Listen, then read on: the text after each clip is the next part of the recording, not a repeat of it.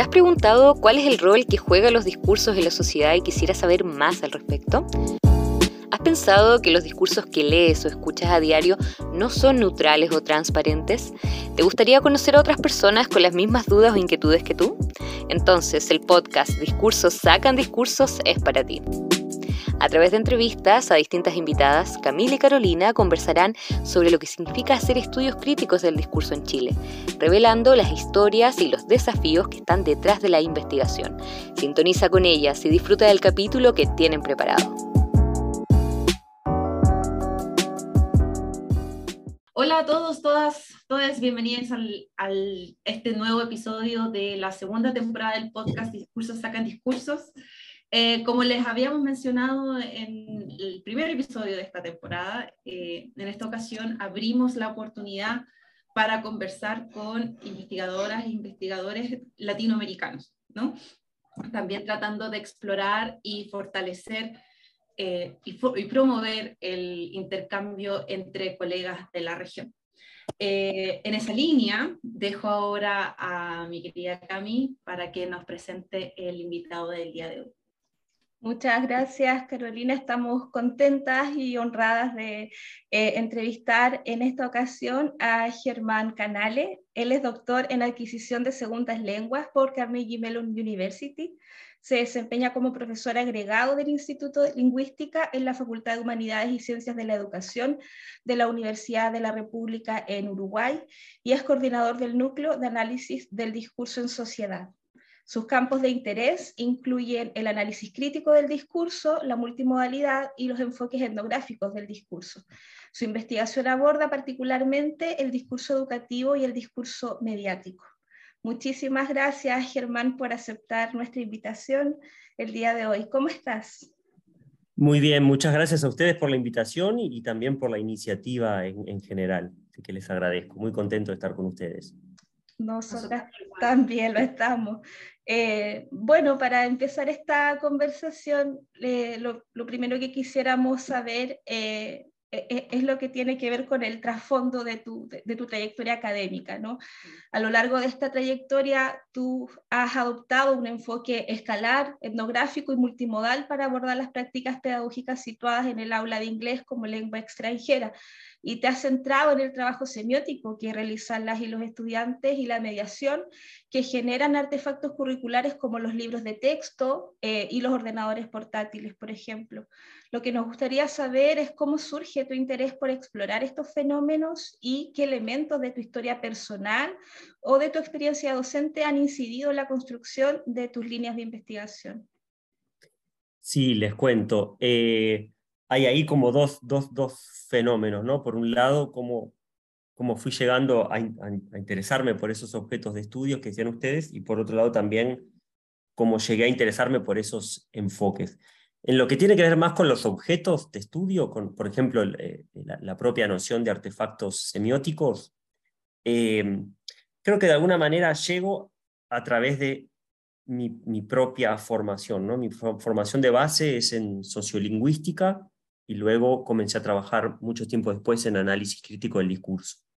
Entonces, de alguna manera, siempre está presente ahí, o estuvo presente ahí, eh, la noción de significados en sociedad, ¿no? Al principio tal vez solo significados verbales, pero luego significados en un sentido más amplio. Y creo que pensar la comunicación en ese sentido, pensar la comunicación como algo situado, necesariamente nos lleva a ver o, a entender que eh, la comunicación no son dos o más personas transmitiendo información de manera pasiva, sino que es labor semiótica, es construcción, es trabajo cognitivo, físico, etc. Pero también que hay otras cuestiones en el ambiente eh, que también forman parte de la comunicación y que tienen eh, agencia distribuida, ¿no? como pueden ser, por ejemplo, los artefactos semióticos. En mi caso, yo siempre me centré en artefactos eh, materiales, como libros de texto, computadoras portátiles, como decían ustedes, em, pero bueno, otros investigadores e investigadoras han trabajado con artefactos mentales. Pero digamos, la noción de artefactos llegó más bien de esa manera, ¿no? como la necesidad de entender que la agencia eh, al momento de comunicarse o construyendo comunicación implica no solamente atender a los humanos, sino también entender a otros aspectos de, de la ecología. Y ahí el concepto de artefacto aparece de maneras distintas en, autores ¿no? como Vygotsky, Latour, Engstrom, incluso Lemke, Kress y otros más. Y después si pienso más bien en, los enfoques o las perspectivas, las, maneras en que hago análisis crítico del discurso, eh, esa como esa tríada que, mencionabas tú, ¿no? Entre multimodalidad, eh, enfoque etnográfico y enfoque escalar, em, también tiene que ver de alguna manera con cómo se fue dando mi, trabajo en el área del análisis crítico del discurso y hacia dónde quise ir yendo o hacia dónde me, fue llevando. Eh, de alguna manera teniendo en cuenta las potencialidades y también las, limitaciones que, me imponía de alguna manera el análisis crítico como agenda de, investigación. Para decirlo así muy, muy brevemente, creo que esa adopción de una agenda o de una perspectiva multimodal, etnográfica y, escalar responde sobre todo a la necesidad de enfocarme en el discurso como, como proceso y no necesariamente como producto, digamos. Creo que ahí em, digamos, lo etnográfico permite justamente no solo considerar los textos en, su resultado, sino en su proceso, de alguna manera encarnar los textos y no estar tan alienados de los textos que estamos estudiando, nos permite identificar, reconocer agencia situada en las situaciones más cotidianas de los individuos, que es muy difícil de hacerlo sin un enfoque eh, empírico, prolongado, sostenido, comprometido nos permite ver eventos micro, ¿no? eventos que, son, que pueden pasar muy desapercibidos, pero que tal vez son centrales para entender la agencia de los individuos y tal vez son centrales a la agenda crítica porque eh, a veces es, estratégico que pasen desapercibidos y poder ver y reconocer esos micro momentos tal vez es una de las guías que tenemos para pensar la agenda de, transformación ideológica, ¿no? Eh, más que pensar en grandes transformaciones, ir pensando microespacios donde, eh, apoyándonos en la creatividad agentiva que ya tienen los individuos, pero que no siempre es reconocida, partir desde ahí y pensar nociones de, praxis o de transformación desde ese lado. En, mi perspectiva, eso no es necesariamente em, abandonar la importancia de la crítica, todo lo contrario, sino que es, en vez de focalizarnos exclusivamente en lo que en su momento se llamó la, crítica negativa, ¿no? como el develar ideologías en los textos, sino más bien pasar a lo que Crece en algún momento denominó la crítica eh, proactiva, ¿no? una especie de crítica generadora que implique poder actuar también sobre nuestras investigaciones. Y para eso yo creo que el enfoque eh, etnográfico sumado al enfoque multimodal, que también nos permite ver significados que generalmente pasan desapercibidos, eh, es esencial y, la cuestión escalar a, mí me resulta eh, también útil en el mismo sentido. Yo creo que muchas veces quedamos embretados en las grandes narrativas del poder, que son, es necesario atenderlas porque yo creo que sí, que efectivamente existe un poder estructural que hay que intentar desmantelarlo de alguna manera, pero me parece que la noción de escala lo que nos permite es justamente no, no pensar que siempre hay una unidireccionalidad entre las estructuras de poder, las prácticas y los eventos. Creo que muchas veces, eh, cuando lo pensamos escalarmente, los espacios son mucho más, están mucho más interconectados y no podemos solamente pensar que lo que está previsto en las estructuras se reproduce necesariamente en las prácticas y en los eventos. Creo que que por eso necesitamos tanto lo etnográfico como para explorar qué es lo que ocurre, y lo escalar para no presuponer siempre em, la reproducción del poder estructural en, los eventos concretos. Perdón, perdón.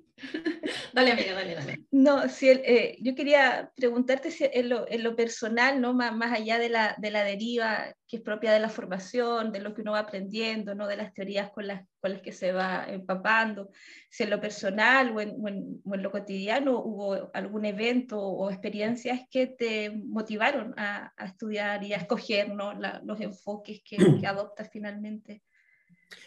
Sí, eh, Sí, posiblemente sí. Yo creo que por un lado, em, a ver, yo siento como que yo estaba doblemente formado para no reconocer significados multimodales, por decirlo así, una especie de doble déficit eh, en mi formación. También por el momento que me formé y, por lo que, en, lo que decidí formarme, ¿no? Pero mm, pensando sobre todo en la cuestión multimodal, ¿no? Mi, propio recorrido, mi propia formación de base como, como lingüista, más bien como, como sociolingüista, y mi formación como docente de inglés me preparaban doblemente para, para reproducir una ideología de supremacía de los significados verbales sobre otros tipos de significados en sociedad. Eh, y eso cuando lo pienso en, mi propia, en mis propios trabajos, en otros momentos, es, es, claro. Eh, entonces, en algún momento es estar doblemente entrenado para no considerar los recursos eh, multimodales me llevó de a poco a interesarme por eso, algo que era un desafío y creo que, que es un desafío para muchos de nosotros por nuestra formación, no solo académica, sino personal, ¿no? también como docente de inglés. Yo muchas veces recuerdo que, por ejemplo, una noción central en la enseñanza y en las teorías de aprendizaje de lenguas extranjeras, en su momento era la noción de competencia comunicativa. ¿no? Y dentro de la competencia comunicativa había varios, varias dimensiones y había una, todas ellas eran dimensiones verbales, ¿no? más pragmáticas, más sociolingüísticas, más gramaticales, pero siempre atendiendo a cómo el, niño o la niña construían la lengua extranjera. Una de esas dimensiones era la, competencia estratégica, que era la única que no involucraba necesariamente o estrictamente lenguaje, sino también gestos y otras cuestiones y justamente lo incorporaba porque era la estrategia más compensatoria, es decir, cuando el estudiante no tenía los recursos verbales, entonces acudía a, esta competencia más estratégica para poder comunicarse. Y una vez que uno empieza a entrar en la multimodalidad, se empieza a cuestionar, bueno, pero ¿por qué tenemos una visión donde todo lo que no es verbal en el aprendizaje de lenguas queda tan unido al déficit, ¿no? Y no a una mayor a un mayor repertorio de, de recursos. Entonces, por ese lado yo creo que sí, que, mi propia historia eh, personal, tanto académica como profesional, me ayudó por lo menos en, encontrar o en, valorar lo que, lo que no tenía, ¿no? como en saber que, que necesitaba, o que por lo menos yo sentía que necesitaba otro tipo de formación complementaria o de perspectiva complementaria que me permitiera de, eh, eh, alguna manera eh, desmantelarme a mí mismo, ¿no? Y mis propios prejuicios y mis propias ideologías sobre el lenguaje y sobre la comunicación. Sí, sabes que te escucho y, siento que hay como experiencias, no sé si serán universales, pero comunes para, mi, formación es, es lingüística inglesa, entonces también enseño inglés. Eh, y también pasé por el proceso mm. de, y bueno, ¿y por qué o el inglés americano el inglés, eh, o el inglés de británico, ¿no? Eh, en desmedro de otras, de otras variantes y otros acentos y el tema del nativeness, ¿no? Como el ser nativo. ¿Qué es el, el ser nativo? Y justamente dentro de mi formación, yo en la parte multimodal nunca me enseñaron a verla. Esto lo aprendí fuera, ¿no? Y también de, de, un cuestionamiento que iba de la mano mientras más me, me metía en el, en, el, aspecto de la crítica. Y tú nos cuentas que eh, este, el, el enfocarte hacia unos enfoques más críticos y aplicarlos a tu no solamente experiencia docente, sino que también a tu investigación, eh, te ha permitido no solamente el, el monitorearnos, monitorear tu propia práctica, sino que también eh, poder ver estas micro prácticas que mencionaba, ¿no? que terminan siendo igualmente importantes en este desmantelamiento de, de, estructuras más grandes. ¿no? Te quería preguntar, y solo como de curiosidad, como si nos pudieras contar como hallazgos como claves o resultados interesantes que hayan resultado de este proceso de, buscar estas micro prácticas y cómo, cómo interactúan los, y las estudiantes dentro de la sala en, cuanto a la adquisición de la lengua.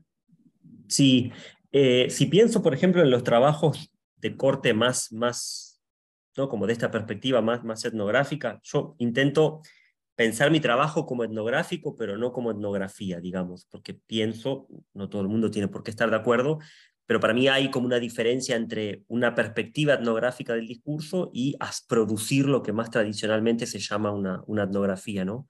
Yo no soy antropólogo, no soy etnógrafo, pero mi perspectiva del discurso es etnográfica. En esos trabajos etnográficos, por ejemplo, los que tienen que ver con la escuela, con, clases de, inglés como lengua extranjera, em, si yo hubiera analizado solamente los productos textuales de los estudiantes, la, la bibliografía de la docente, los programas, las políticas lingüísticas, me hubiera quedado con una noción mucho más de arriba, del poder de arriba hacia abajo como estructurante de las prácticas docentes y de los estudiantes. Ahora, cuando empecé a entrar a las clases, por ejemplo, mi interés eran los libros de texto. Eh, los cambios en los libros de texto, si uno los estudia como texto, a lo largo de los años, la verdad es que son bastante pocos. Hay cambios, sobre todo cuando uno ve cómo se empiezan a representar ahora más diversidad étnica, más diversidad racial, más diversidad de género, no así necesariamente más diversidad sexual. Ha habido cambios, honestamente creo que no son demasiado grandes, pero cuando uno ve las prácticas de los docentes y de los estudiantes alrededor de esos textos, empieza a encontrar que la clase tiene siempre más de una audiencia, ¿no?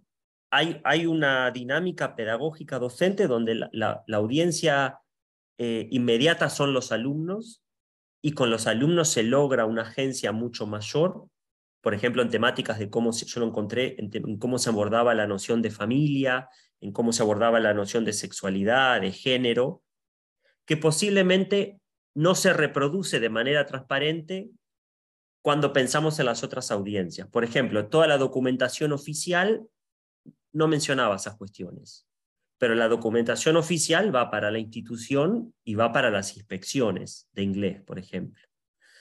Tampoco aparecían esas cuestiones de género, sexualidad, familia en otras audiencias imaginadas de la clase, como por ejemplo en los padres.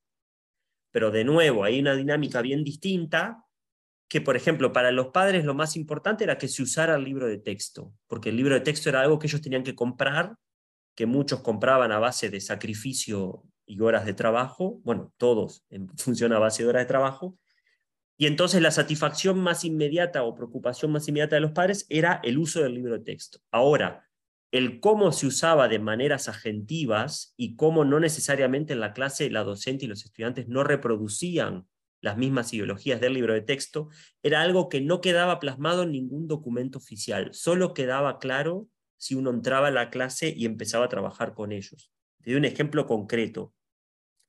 Con la misma docente yo trabajé alrededor de tres años viendo cómo daba la misma, la misma clase. Era, era una clase de secundaria de, adolescentes, de preadolescentes de 11 y 12 años. Ella dio tres años el mismo curso, o sea que iban cambiando los estudiantes, pero ella daba las mismas clases. Y a lo largo de, de los tres años, ella fue tomando distintas maneras de enseñar la noción de familia. En el primer año agarró el árbol genealógico del libro de texto, que era un proceso típico, ¿no? Eh, visual, estructural, ¿no? que si uno lo lee de arriba hacia abajo, lee la reproducción social de la noción clásica de familia, y de un costado al otro costado lo que ve es la reproducción heteronormativa de, pareja, heterosexual, reproductiva, etc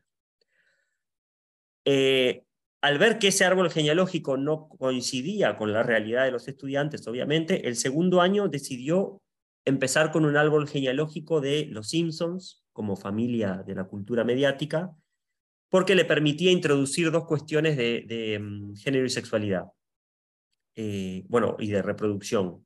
Una, una hermana del personaje principal de Marsh, de la madre, que era madre soltera a través de adopción transnacional, y la otra hermana que se declaraba lesbiana a lo largo de la serie.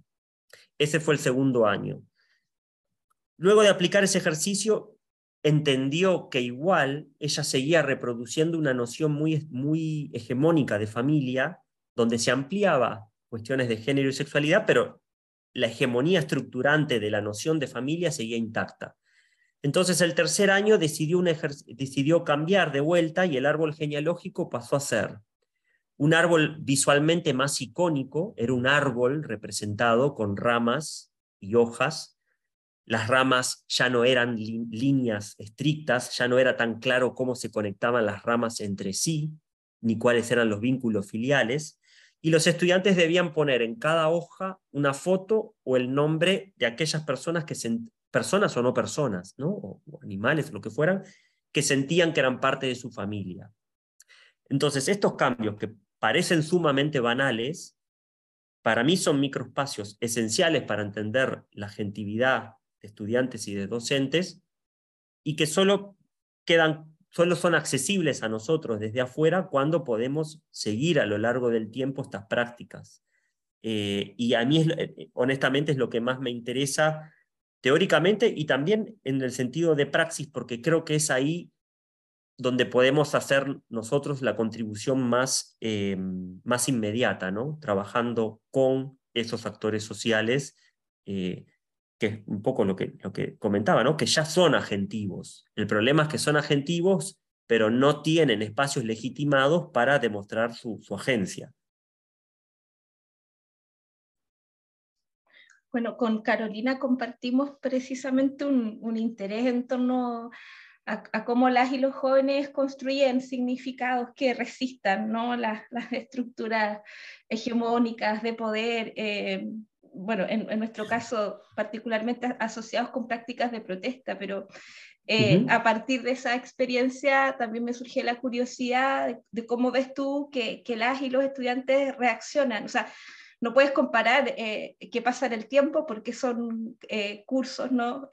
jóvenes distintos, pero tú, tú, tú apreciaste que en, en, la implementación ¿no? de, de, esas prácticas docentes que, que, la profesora fue probando de alguna manera ¿no?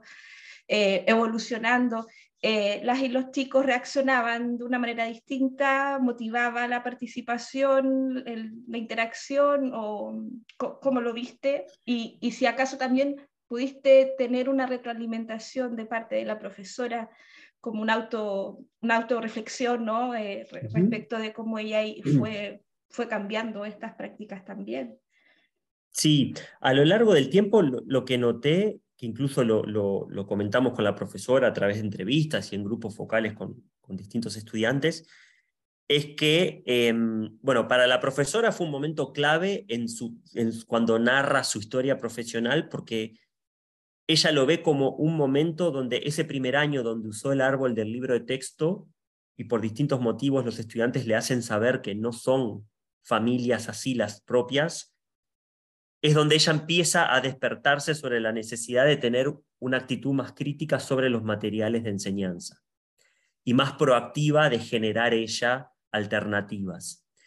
Eh, en los estudiantes lo que se empieza a ver cuando hay otras cuando se empieza a desmantelar esa noción de, familia y de, heteronormatividad, es que se empiezan a comprometer mucho más con la clase em, y empiezan a tener discusiones donde, por ejemplo, le empiezan a comentar entre ellos o preguntar a la docente cuestiones que tienen que ver con, con digamos, con una especie de ciudadanía crítica, ¿no? Que es, le empiezan a preguntar, bueno, pero ¿cuáles son las posibilidades en Uruguay de hacer fertilización? ¿Cuáles son las posibilidades de que una pareja eh, del mismo sexo adopte un niño, cómo es el proceso. Eh, eh, ¿Es más difícil o no ser madre soltera en Uruguay? ¿Hay políticas para eso? Estamos hablando de chiquilines de 11 y 12 años, que los estereotipos que circulan en la sociedad es que esas cosas no les interesan. Y sin embargo, demuestran claramente no solo que les interesa, sino que tienen cosas para decir al respecto, pero que lo que no tienen son lugares legitimados para, para poder hacerlo. Y eso, tanto para la docente como para mí, fue, fue central. Nosotros con la docente, bueno, en pandemia fue un poco más, más difícil todo, como sabemos, pero nuestra idea, algo que estamos haciendo de a poco, es intentar empezar a hacer em, investigaciones más del tipo investigación-acción, de poder implementar nosotros los eh, ejercicios más sistemáticamente y ver cómo eso eh, contribuye ¿no? a, a mostrar esa agencialidad de, de los estudiantes. Y mm, me quedé pensando esto que decían ustedes, que, es cierto, ¿no? También em, yo creo que hay una similitud, por más que los contextos son distintos, pero que hay una, similitud entre pensar los ejercicios de protesta y los ejercicios estudiantiles eh, en, general, el ser estudiante o el ser docente en un sistema eh, eh, que te denosta todo el tiempo, ¿no? como, como es en general la, educación formal. Em, no sé, un poco también volviendo, ¿no? como mi propia vida familiar, yo vengo de una familia de, docentes, donde mis tías, mis primas, mi madre, mi hermana son o eran docentes. Entonces, desde un momento muy temprano tengo esa conciencia de que la sociedad generalmente eh, em, no valora demasiado bien las prácticas docentes. Eh, eso queda muy claro sobre todo en los medios. No sé si es la sociedad entera, pero digamos el mainstream de la sociedad, digamos. Y por otro lado, también un interés que posiblemente lo compartan ustedes, pero si no es así, me dirán que es eso, ¿no? Es em, cuáles son los mecanismos hegemónicos de las sociedades para silenciar voces e intereses. En el caso de, las maestras, por ejemplo, en, Uruguay y en otros lados, es a través de eh, denigrarlas, pensar que siempre gente que trabaja poco, no considerar todo el trabajo de planificación que hacen, ser especie de, de lugar donde reciben todas las críticas y las ansiedades sociales de la sociedad. Y en el caso de los estudiantes no es tan distinto, en tanto creo que si vemos generalmente, por lo menos en el ámbito educativo, cómo se representan los medios en otros espacios las identidades de los estudiantes, y generalmente siempre es desde un lugar de déficit, eh, ya sea moral, agentivo, eh, de desarrollo, etc. Doy un caso muy concreto yo estos últimos tiempos estuve interesado por entender las, las, las polémicas en torno a la educación sexual, ¿no? como parte de, de lo que ha sido eh, la vuelta fuerte y el andamiaje grande de los discursos neoconservadores y conservadores en la región. Y cuando uno ve, por ejemplo, en los diarios los argumentos para criticar la educación sexual como parte de un derecho fundamental de, género, pero también un derecho humano ¿no? de, de los niños, las niñas, niñes, eh, aparece siempre los estudiantes de dos maneras representados. Uno es el estudiante de edad escolar, no, sé si en Chile se le dice primaria o, del primario, pero un estudiante de 6 a 12 años, digamos, que siempre aparece como alguien vulnerable y sujeto a que lo manipulen. ¿no? Entonces aparecen los discursos de lo van a sexualizar, lo van a erotizar, lo van a adoctrinar, etc. ¿no? Para propuestas que en realidad lo que buscan es ofrecerles herramientas a largo plazo para poder no solo gozar de su género y sexualidad, sino saber respetar también la de los otros, ¿no? de una identidad mucho más, más, plena, más respetuosa y más, más ética. Y en el caso de los estudiantes de secundaria, ¿no? estudiantes de 12 a 17 años en Uruguay, aparece la idea de que, eh, de que no les interesa nada, de que ellos están para otra cosa, de que no de identidades como revoltosas, identidades siempre en disputa con, con los adultos, pero ninguno de los dos casos se retoman las voces propias. ¿Qué piensan ellos? ¿Qué dicen ellos? ¿Cómo viven y experimentan ellos? Siempre queda totalmente eh, eh, invisibilizado, que creo que ahí hay, hay como un, un punto en contacto con lo que trabajan ustedes, ¿no? estas cuestiones más de protestas estudiantiles, y también lo que trabajan otra gente. Por ejemplo, en, Uruguay, Victoria Furtado trabaja con feminismos y las maneras de, silenciamiento, ¿no? y también las maneras que buscan las propias feministas para legitimar espacios para tener voz. Y tiene que ver con lo mismo, ¿no? Eh, eh, son mecanismos sociales muy, muy naturalizados en la práctica de todos, de, silenciar sistemáticamente ciertas voces porque se es mujer o porque se es una disidencia sexual o porque se es niño. Entonces parece que solamente aportan a la sociedad eh, los, esas imágenes idealizadas de eh, hombres y mujeres blancos de clase media de cierta edad. Sí, sabes que yo estoy como embobada escuchándote en realidad, porque siento que efectivamente hay similitudes en relación a cómo se entiende en general la, niñez y la adolescencia. O sea, independiente del contexto, en el aula puede ser hasta incluso peor que la representación que tú puedes tener en, medios de comunicación, porque por último, en medios de comunicación o eh, en discursos más hegemónicos, uno lo espera, ¿no? Pero siento que en discursos eh, académicos, pedagógicos, dentro de las mismas prácticas, eh, creo que todavía no se llega al cuestionamiento, ¿no? De decir, ¿por qué estoy diciendo, bueno, si no les interesa nada? Les estoy preguntando, les estoy dando el espacio, lo estoy, estoy considerando a, esta, a, este sujeto enfrente mío como un ser humano, alguien que me tiene que escuchar y hacer caso.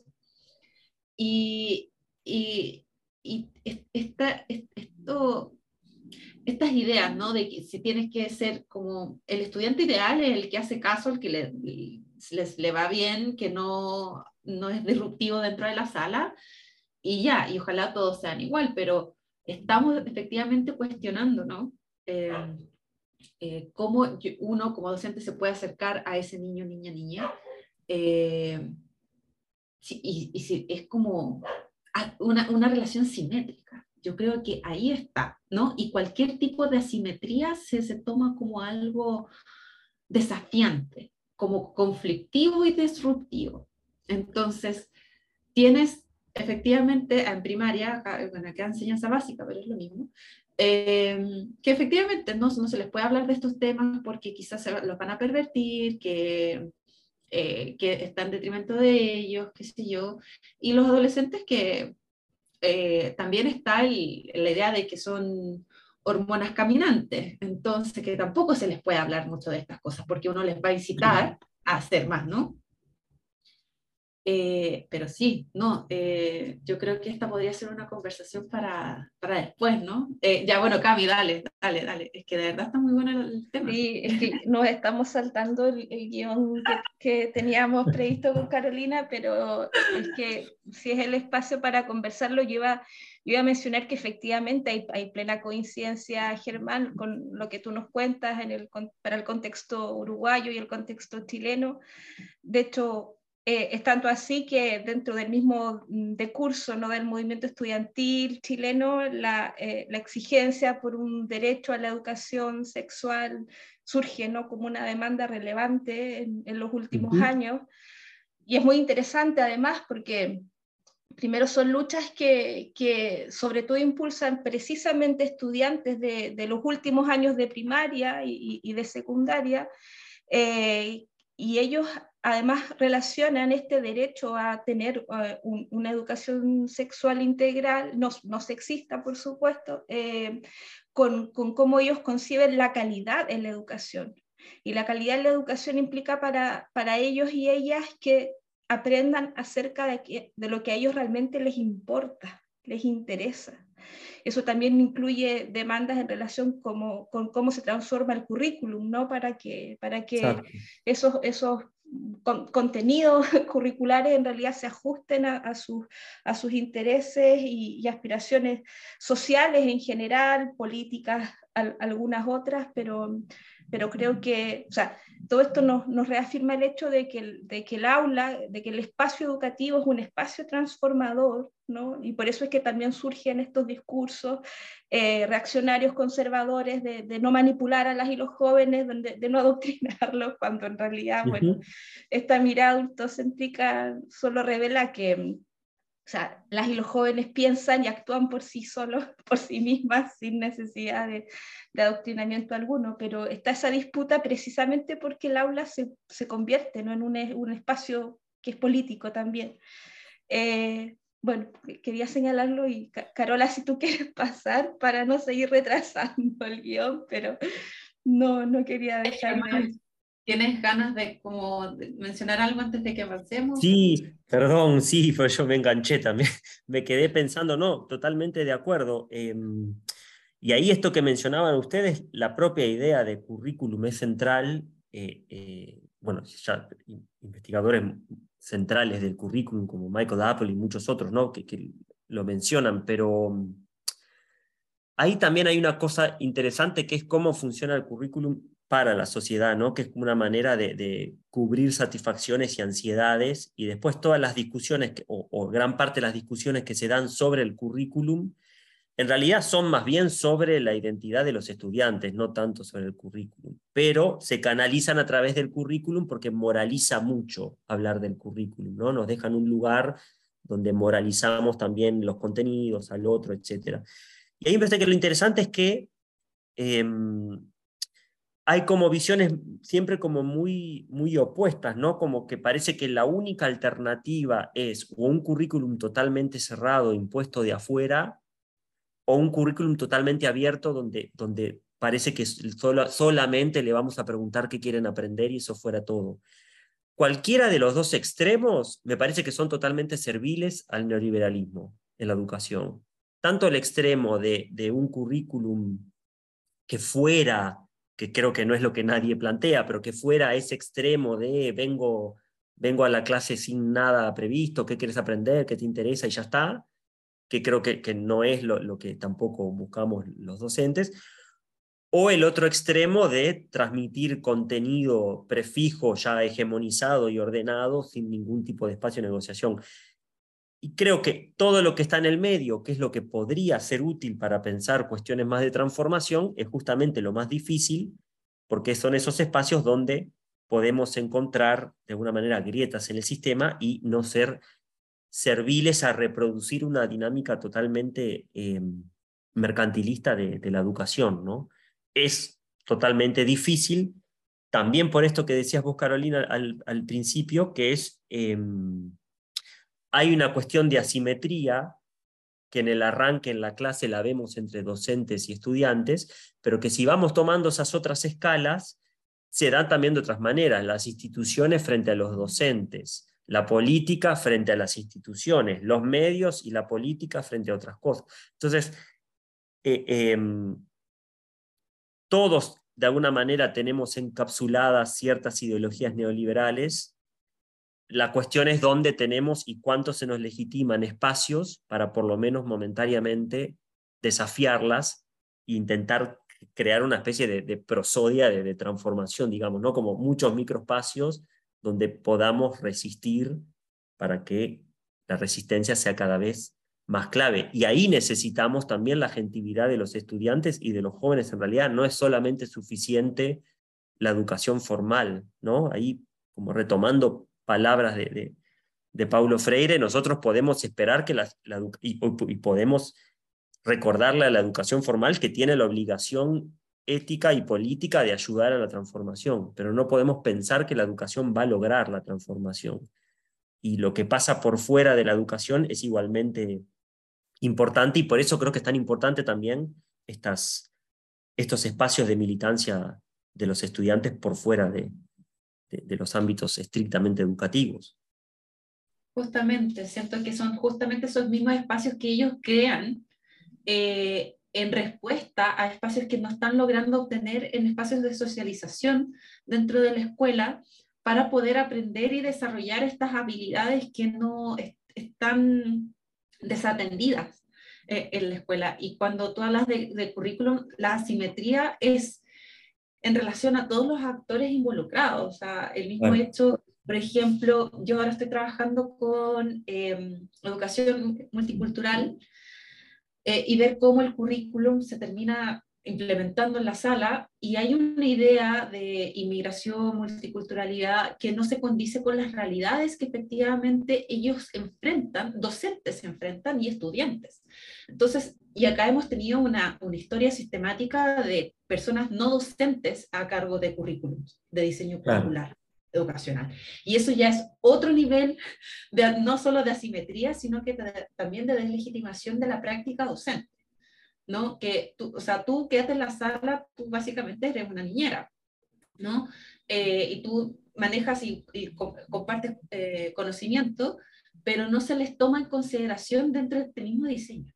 Y, me parece que ahí estamos en este círculo vicioso y que la, en la misma gente y la misma necesidad de querer aprender, si es que los estudiantes sí quieren aprender.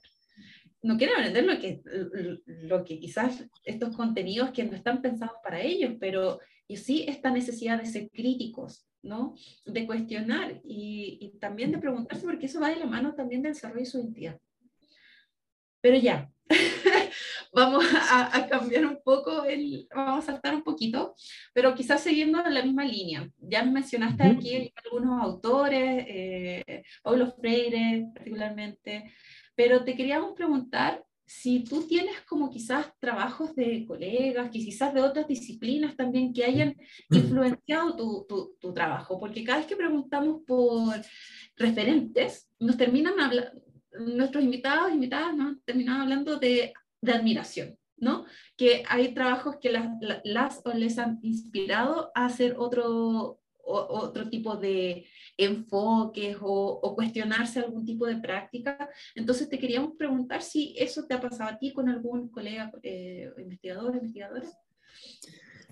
Sí, em, claro, es bien interesante porque al, ser el análisis crítico una especie de, agenda más que una disciplina, claro, como que es difícil a veces clasificar qué tan adentro o fuera de la CD están los, los, investigadores, los colegas, etc. Pero bueno, por supuesto que creo que, que redunda un poco en, lo que puede haber sido la, contribución de la obra de Gunther Kress. Eh, creo que para muchos y muchas de nosotros es, es, eh, ha sido fundamental, incluso en los distintos momentos de, su trayectoria, ¿no? no solo esta última parte más de multimodalidad y sociosemiótica, sino incluso toda su, contribución a, incluso antes del, análisis crítico del discurso, ¿no? de lingüística crítica, de fundar la lingüística crítica con True, con Hodge, eh, eh, como, como, cómo fue generando distintas cosas en su obra la noción de crítica y la noción de, praxis, que luego, bueno, llegado un momento, se va más hacia, hacia, el lado del diseño proactivo como una respuesta a, las, a la imposibilidad de, de, lo proactivo en lo que se venía haciendo en análisis crítico, pero por supuesto que, su obra en, mí tuvo una influencia muy, muy grande. También dentro del análisis crítico del discurso y la multimodalidad, bueno, eh, eh, Carmen Rosa Caldas Culza, con quien tengo una relación muy buena, es una gran colega y amiga, y su trabajo sobre todo en, en género y sexualidad, en entender los, los, regímenes semióticos, en formas estructurales y formas banales de sexismo y de discriminación hacia las mujeres, hacia otros grupos.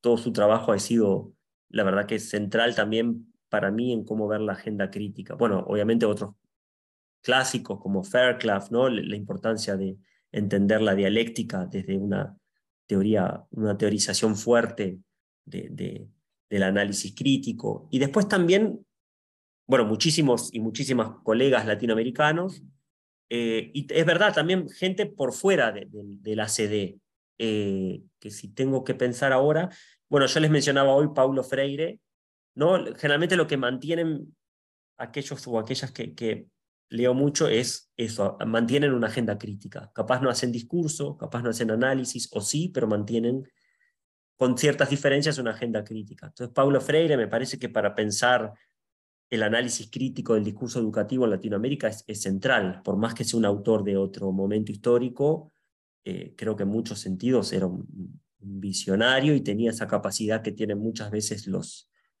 los, bueno, como lo que implica el marxismo en general, ¿no? que es pensar para proyectar hacia el futuro, que no es solo medir y evaluar las condiciones actuales, sino es intentar pensar cómo eso se puede diseñar para un futuro mejor. Entonces ahí en Freire eh, la propia noción de pedagogía crítica, pero sobre todo eh, toda la cuestión de Freire y, la noción de, Él habla de la esperanza como un requisito ontológico del ser humano.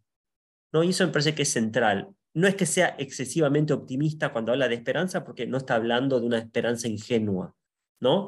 sino está hablando de la esperanza como un motor que tiene que guiar la actividad del ser humano, la actividad proyectiva.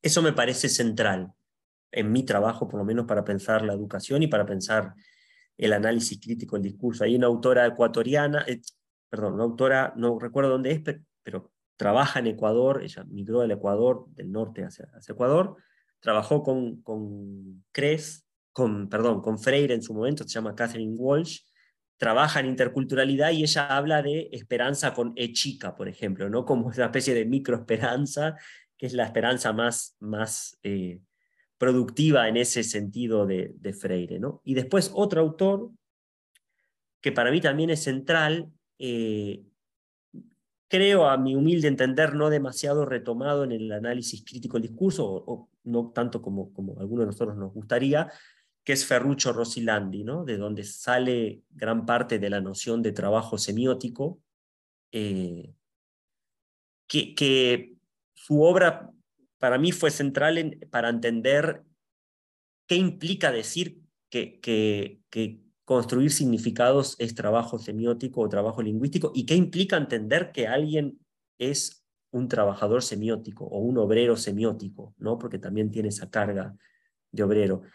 La obra de Rosilandi más bien hace como una comparación grande entre la economía y el lenguaje, o más bien como entre el mercado lingüístico y el mercado económico, y nos permite pensar esas cuestiones estratégicas de la alienación, ¿no? Cómo un obrero en el mercado es alienado de su producto y de su proceso, y también como un obrero lingüístico muchas veces es alienado de, de su producto y su proceso lingüístico. Él, él, no lo trabaja para la educación, pero la educación es clarísimo, ¿no? Cuando pensamos los test estandarizados, las pruebas estandarizadas, las maneras de evaluar a los estudiantes, la, forma de, de, hacer métricas, pautas, números, etcétera, para justificar presupuestos, lo que sea, como marcas de éxito o no, son una forma importante que contribuyen a una hegemonía eh, bastante mercantilista en la educación, donde se aliena los contextos de producción de significado, los procesos de producción de significado y al propio obrero lingüístico que es el estudiante. Entonces, el vasto, amplio y agentivo trabajo semiótico del estudiante termina recontextualizado a través de distintas prácticas en un número un número que, se aliena de él y que no capta nada de la esencia del estudiante. Entonces, por más que Rosilandi no lo está pensando así, lo pensaba de una manera mucho más general, eh, a mí su obra eh, me sirvió muchísimo, no porque tenga una respuesta yo de cómo usarlo en mis trabajos, es una cosa que estoy intentando hacer ahora de a poco, pero sí como una guía de pensar ese otro lado de, la agenda crítica, ¿no? de, pensar la alienación, que es una de las formas clave en lo que decían ustedes hoy, por ejemplo, la precarización docente y estudiante, ¿no? quitarle al docente el, poder y la responsabilidad de hacer las pautas de aprendizaje, los estándares de aprendizaje, el currículum, etcétera, es una forma de alienación que parece que se va dando por un mercado, pero que en realidad se da de manera estratégica, porque es una forma de alejarlo de todos los espacios de, agentividad, ¿no? incapacitarlos como obreros semióticos, económicos, laborales, etc. Eh, en relación, Germán, con, bueno, con, con, estos referentes que tú comentas, podemos distinguir no solo en, en lo que tú nos responde, sino que a través de las, de las entrevistas anteriores que hay un, hay un interés o, o una preocupación por reivindicar, ¿no? Cómo pensamos o, sí, cómo pensamos la, la, la realidad de, desde nuestro lugar. Eh, eh, como latinoamericanos y, latinoamericanas, ¿no? Y, en, relación con, esto, hemos experimentado en los últimos años, quizá de manera bastante intensa o acelerada, eh, diversos procesos de, de transformación o, o, bueno, de no necesariamente transformación, también hemos retrocedido en algunos aspectos, pero hay una disputa ¿no? entre distintos discursos reaccionarios, neofascistas, de ultraderecha, ¿no? Eh, discursos que, que, bueno, que, que, promueven la desinformación, eh, las fake news eh, y otra serie de fenómenos que, que, en el último tiempo se han hecho más patentes y que tienen un correlato, por supuesto, en, en las eh, experiencias políticas, ¿no? sociales que se están em, empujando desde, desde el continente y, y, en relación con, con esto, que, que, queríamos saber, eh, bueno, que, cuáles crees tú que son nuestros desafíos, desafíos ¿no? como, como analistas críticos del discurso para, para desvelar eh, este, este, escenario, para implicarnos en él y, y, aportarnos desde, desde nuestro lugar. Sí, es una muy buena pregunta y una muy buena descripción también del, del momento que estamos viviendo, ¿no? Eh, yo creo que hay uno de, las cuestiones clave que también tiene que ver con un enfoque etnográfico, me parece, es entender también nuestro rol trabajando no solo sobre los grupos, sino con los grupos, ¿no? De también deslindar un poco la centralidad de nosotros como autores o analistas, etcétera, intentar colaborar desde lugares donde capaz no quedamos tan visibles nosotros, pero también está bueno, capaz que no quedemos tan visibles nosotros, pero que ayudemos o colaboremos con grupos más grandes en esos, en esos reclamos, ¿no? Y me parece que tiene que ver con algo que está siempre en juego para los enfoques sociales, em, y esto lo digo con, mayor respeto posible a la gente que, que, hace trabajos no etnográficos o que no le interesa y que me parece totalmente legítimo que así sea, pero me parece que es como la, la necesidad de no convertirnos en, en digamos, académicos de, de, sillón, ¿no? de no sentirnos demasiado cómodos en el mundo académico, de, ser autocríticos, de ser reflexivos de las prácticas, ¿no? de, de pensar cuánto podemos decir de un fenómeno si solo analizamos textos como productos y cuánto no podemos decir si solo analizamos eh, eh, textos y no vemos las prácticas que recubren estos textos de forma más, más empírica. Eh, y creo que de nuevo nos remite a la agenda crítica, ¿no? más, más amplia, que hay una necesidad de todo el tiempo, pero sobre todo en los últimos años, por esta vuelta más, más neoconservadora, más de extrema derecha en distintos lugares del mundo, donde cierran espacios académicos de humanidades, donde se bajan los presupuestos, todo cosas que ya, ya sabemos, eh, de alguna manera la necesidad de reclamar el lugar que tienen las, las, humanidades en términos generales en la academia, eh, como volviendo a esa idea un poco de la teoría crítica de, de Horkheimer y otra gente, ¿no? De, pensar la diferencia entre la teoría tradicional y la teoría crítica, en un sentido amplio. ¿no? La teoría tradicional generalmente deshumaniza al, al humano porque hace de manera muy laberíntica busca maneras de no trabajar directamente con el ser humano, sobre el ser humano y para el ser humano. Entonces yo pienso que ahí entender que ser analista crítico del discurso tiene que ser una forma de acción social y de, adherir a esa agenda más amplia eh, implica justamente eso, ¿no? Eh, eh, buscar formas de que nuestro trabajo no sea meramente trabajo de, de sillón, y ahí hago totalmente mea culpa de mi propia actividad académica, Em, y de intentar reclamar ese, ese lugar crítico de las humanidades y entender que eh, hay que no todo en la ciencia es productivo en el sentido mercantilista y que hay un tipo de productividad académica que tiene que ver con nuestras condiciones eh, de vida, materiales, simbólicas, económicas, para el cual las humanidades tienen mucho para decir y mucho para hacer. Em, yo ahí creo honestamente que, que esa, esa, nuestra labor académica también está muy mercantilizada, la verdad. ¿no? De alguna manera estamos eh, eh, de maneras más sutiles, pero tenemos trabajos muy individuales, muy competitivos, eh, estamos posicionados siempre como productores o consumidores de conocimiento, pero en el peor sentido de la palabra.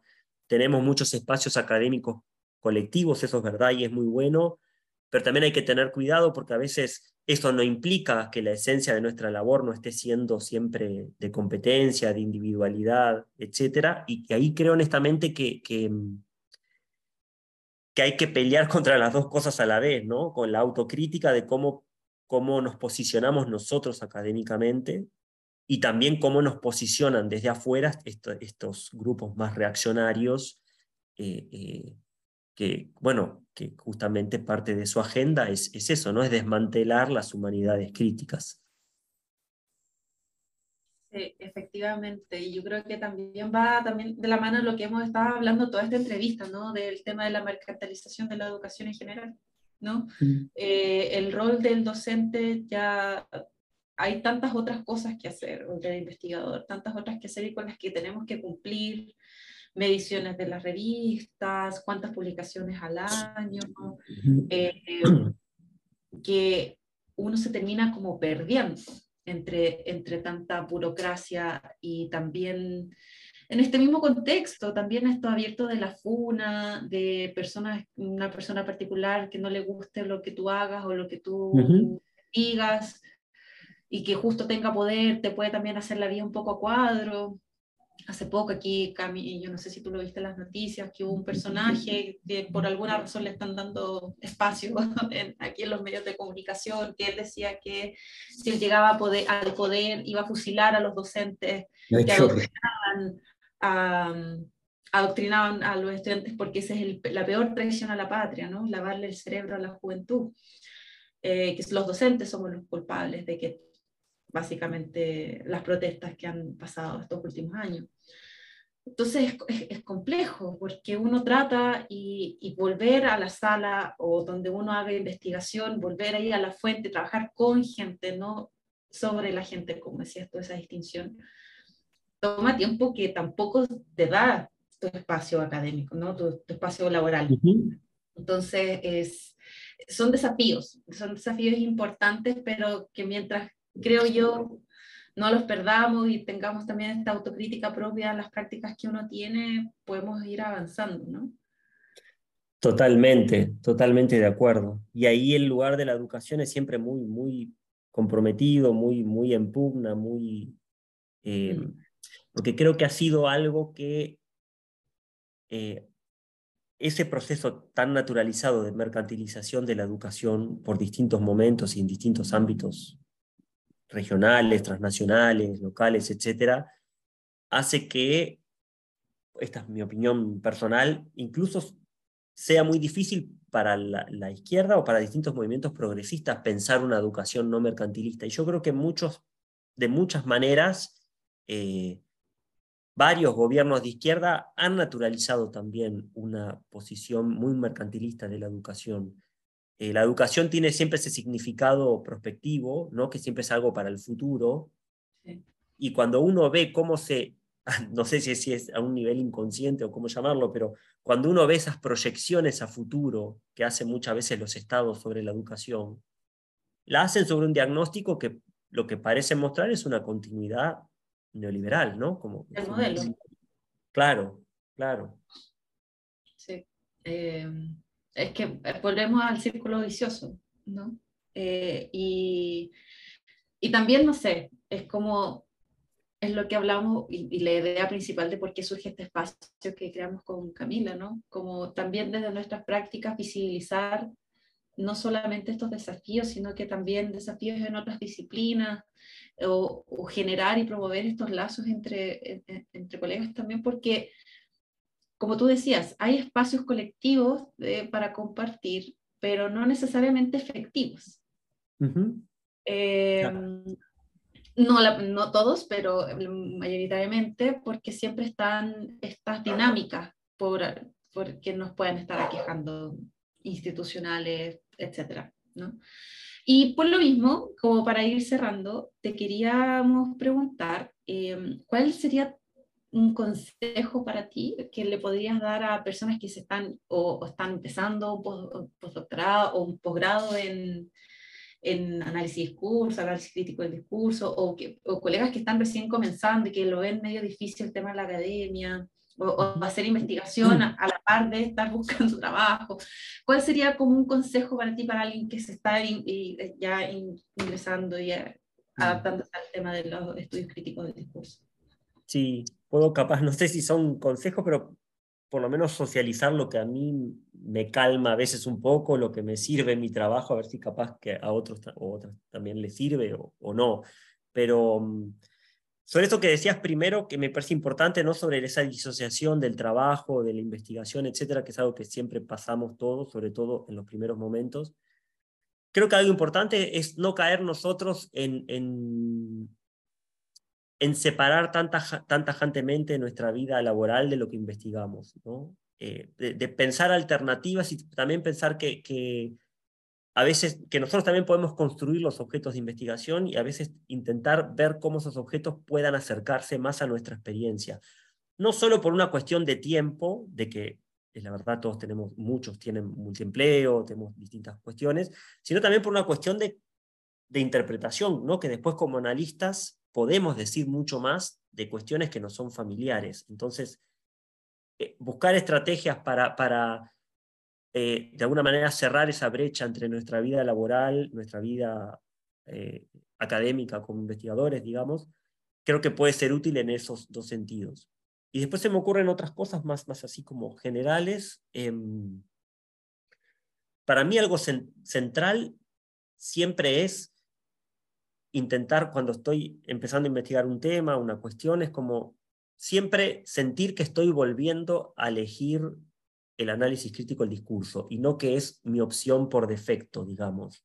¿no? Como decir, bueno, yo creo en esto, yo entiendo que esto tiene limitaciones, entiendo que hay cosas que no voy a poder hacer, pero es la agenda que elijo porque conozco otras y porque esta me convence.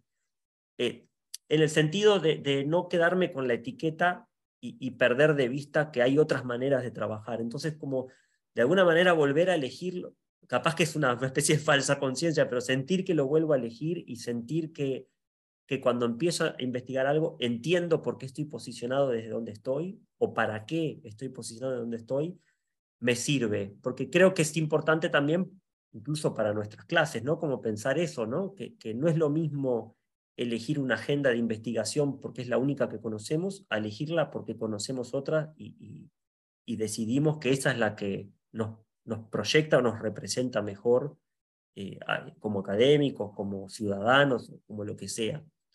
Em, después, algo que me pasa, no sé si les ha pasado, pero algo que pasa en las clases, sobre todo de, pregrado, de grado, de maestría, e incluso a veces en doctorado, es que em, los estudiantes a veces también tienen, y creo que nos pasa a todos en distintos momentos, como cierta reserva del término crítico en el sentido de eh, pensar que el análisis crítico, la parte crítica la puede hacer el que sabe más y ya tiene más experiencia y que el otro no debería usar esos términos. Eso me ha pasado a veces en, las clases, por ejemplo, ¿no?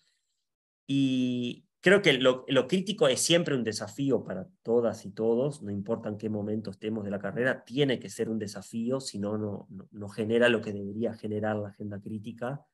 Em, eh, por supuesto que no voy a ser yo quien, quien defina qué es crítico o no, pero justamente por eso, como socializarse en esa idea y socializarnos en esa idea de que lo, lo, crítico es la perspectiva, luego haremos trabajos mejores, peores, en distintas condiciones, nos irá mejor, nos irá peor, pero que crítico es la perspectiva y, no el resultado, ¿no? que no es solo que hago un análisis y después le agrego el componente crítico. Lo crítico atraviesa todo y, las preguntas, las herramientas, las motivaciones, el análisis.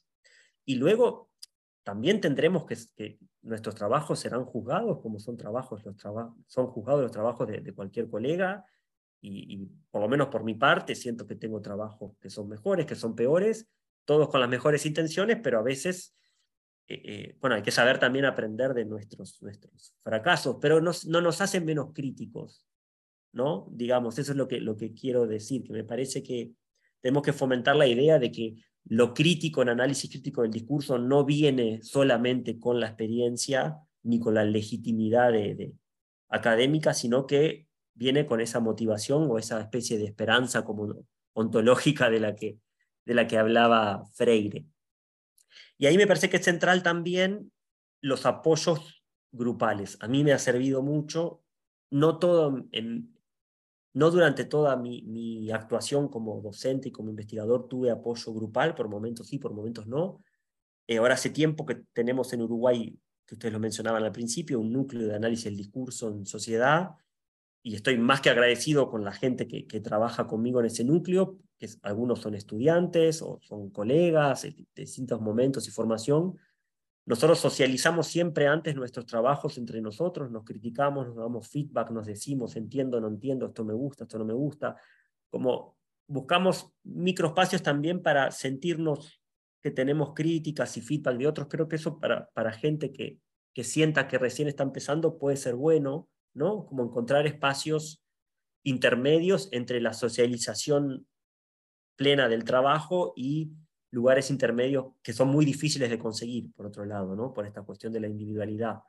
Pero siempre intentar socializar el trabajo, no solo por la comodidad y que me digan, ay, qué lindo, sino más bien por lo otro, ¿no? Por, porque me hagan ver cosas que capaz uno no está viendo cuando la está haciendo, por escuchar ideologías contrarias o ideas contrarias sobre algo, como para enriquecerse de, de otra manera. Y para finalizar, me parece que de alguna manera todo eso vuelve como a lo central, ¿no? De, pensar el análisis crítico o la crítica dentro del análisis crítico como una forma de, praxis. Yo creo que hay ahí como una pregunta fundamental que puede, que puede guiar siempre los, motores de, de, nuestras investigaciones, que es más bien eh, qué puedo hacer con estos, con estos resultados o, o, qué pueden generar estos resultados en otros grupos, por ejemplo, ¿no? ¿Cómo pueden generar esos resultados? ¿A quiénes pueden beneficiar esos resultados y a quiénes no? ¿no? Para pensar también que la crítica es eso, la crítica es praxis, es acción y es, teorizar para hacer y hacer teorizando, ¿no? Entonces, eh, también esa, esa parte de, siempre ser autocríticos, de, bueno, ¿qué estoy generando con estas narrativas? ¿A quién eh, eh, ¿Cómo se puede usar este tipo de conocimiento? ¿Cómo puede circular? ¿A qué contribuye? ¿De qué manera es crítico? ¿no? ¿Qué tipo de denuncia social está haciendo? Eso creo que es, que sirve, pero creo que, que, no solamente sirve para la gente que esté recién empezando, sino que sirve, por lo menos a mí me sirve, eh, tal vez a otros les, les, sirva como agenda o como, digamos, una autoconciencia, ¿no?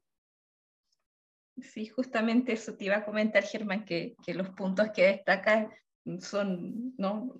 Los podemos eh, aplicar eh, todos quienes estamos eh, realmente interesadas y comprometidas en, en, los estudios críticos del discurso. Eh, por lo tanto, bueno, creo que, que, es muy iluminador, muy esclarecedor lo que nos comentas ahora y en general la conversación que hemos podido tener en, en, en esta oportunidad. Eh, quedaron, quedaron muchos temas sin tocar, eh, en los que de seguro hubiésemos podido profundizar eh, con, con, muchísimo entusiasmo. Eh, te agradecemos enormemente tu tiempo, eh, la, bueno, el, tiempo que nos has dedicado en, en esta oportunidad y, y, nada, esperamos que podamos continuar en contacto, ¿no? generando redes, ampliando eh, este espacio eh, de, de, intercambio de, de ideas y, y, nada, muy, muy agradecidas por, por, por este momento. Les agradezco por supuesto a ustedes, Carolina, Camila, por, por la invitación y, como les decía hoy, también por la iniciativa entera, sobre todo con estas cosas que venimos hablando de la individualidad en, en el mundo académico. Creo que el, el esfuerzo que hacen es, es muy grande, que está muy bueno eh, y que, que, sirve, que tiene una resonancia, que nos ayuda a todos a escuchar otras voces, escuchar otras preguntas. Eh, eh, yo sigo el, el podcast, sé que mucha gente también y también por, por visibilizar distintas realidades del análisis del discurso en, en, en, la región, en Latinoamérica, ¿no? porque he escuchado gente de, de, de distintos lados, bueno, ahora también gente de Uruguay, todos tenemos eh, cosas, ansiedades propias para compartir con el resto, así que les agradezco y bueno, nada, también nos ofrecemos para lo que les podamos ayudar para que esto pueda, pueda continuar. Muchas gracias, Germán. Muchas gracias, Germán un abrazo, que tengas una buena semana y estamos conversando, seguimos en contacto. Igualmente, muchas gracias. Chao, chao. Muchas gracias por acompañarnos en un nuevo episodio de Discursos Sacan Discursos. Les invitamos a seguir el podcast en Spotify y en nuestra cuenta de Instagram Discursos Sacan Discursos para que puedan recibir notificaciones sobre nuestros próximos capítulos.